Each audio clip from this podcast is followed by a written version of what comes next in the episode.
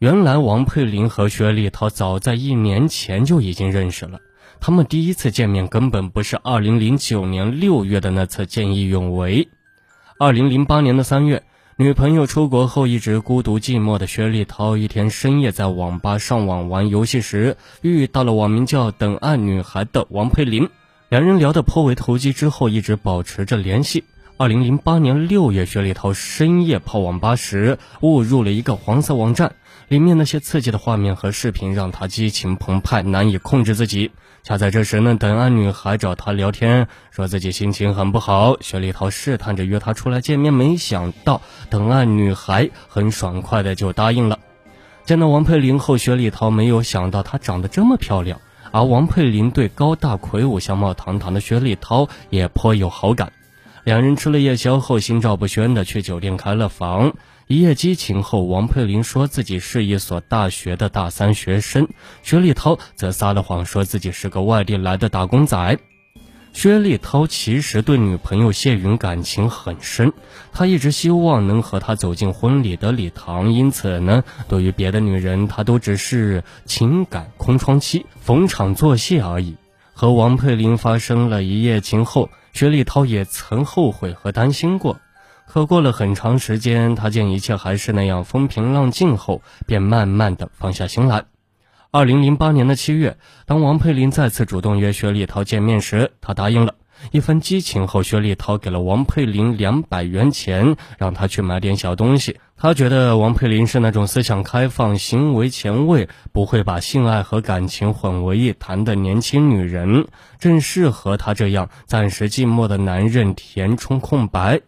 在谢云回国之前呢，他想把王佩林作为自己暂时的情感慰藉，因此他决定给他点小恩小惠。就这样，薛立涛和王佩林平均一个月约会两到三次，每次薛立涛都给他一点钱。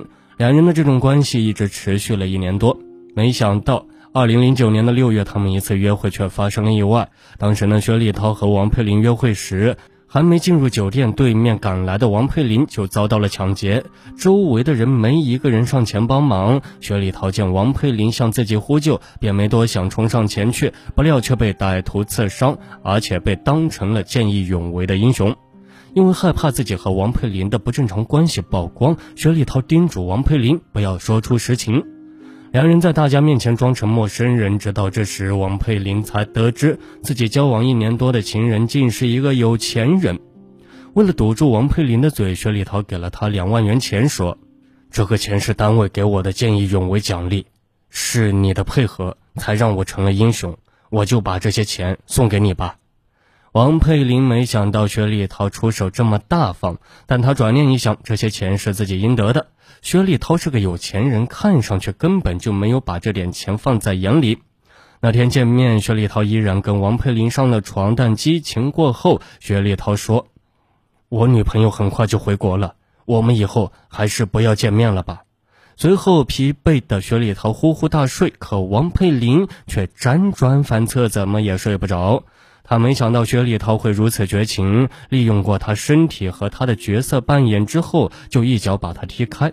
此时此刻，他多么希望又帅又有钱的薛立涛能够真正成为自己的男朋友。这样一来，他和父亲的下半辈子就有着落了。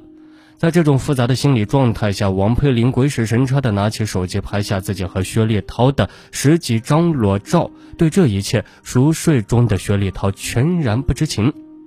之后，王佩林再想跟薛立涛联系，发现他果然说到做到，先是把自己的 QQ 拉入了黑名单，接着根本不接他打来的电话。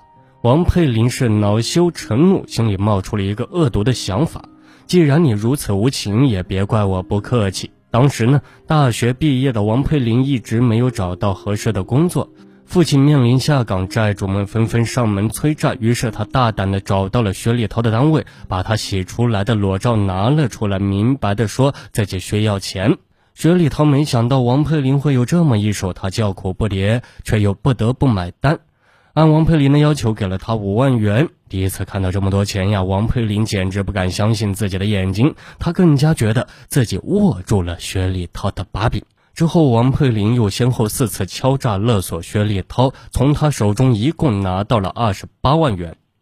王佩林的贪得无厌让薛立涛觉得自己掉进了一个无法脱身的黑洞。虽然那些钱对他来说并不算太多，但他害怕王佩林总有一天会像一个炸弹一样，把自己的生活和感情炸得粉碎。特别是女朋友谢云回国以后，薛立涛更加提心吊胆。因此呢，二零零九年的九月，薛立涛决定跟王佩林最后谈判。当时呢，薛立涛提出让王佩林最后开个价，不然就对他不客气。听了薛立涛的威胁，王佩林却笑嘻嘻地说。什么时候结束是我说了算。王佩林的态度终于让薛立涛失去了控制。面对女友的询问，薛立涛不得已编出自己是王佩林暗恋纠缠的故事，因为他心里清楚王佩林之前敲诈自己那么多钱，他也不愿意把这事情在警察面前曝光。果然，这次王佩林又不动声色地配合了他编故事。薛立涛已经有了心理准备，王佩林会因为这次的配合再次向他要一笔钱，但他没想到王佩林开出的价码是三十万元，更没想到自己与王佩林的讨价还价时被女友发现了真相。深受打击的谢云无法忍受这样的欺骗，坚决向他提出了分手。女朋友离开了，王佩林敲诈依然是一个无止境的噩梦。薛立涛彻底绝望了，这样他才选择了报警。警方随后将王佩林抓获。一时放纵会给一个人的生活带来怎样的混乱和噩梦呢？本文中薛立涛的故事已经给出了最好的解答。当他拥有幸福爱情和安宁生活的时候，他却不懂得珍惜，向往着刺激和艳遇，这样游戏感情的行为只会让他失去更多的东西。那段靠着谎言来面对世人的日子，对他来说肯定不堪回首。我们希望每一个年轻人都从他的故事里得到教训，学会尊重爱、珍惜爱、呵护爱。好了，本期的命案一千宗就给您播讲完毕了，我们下期节目再见。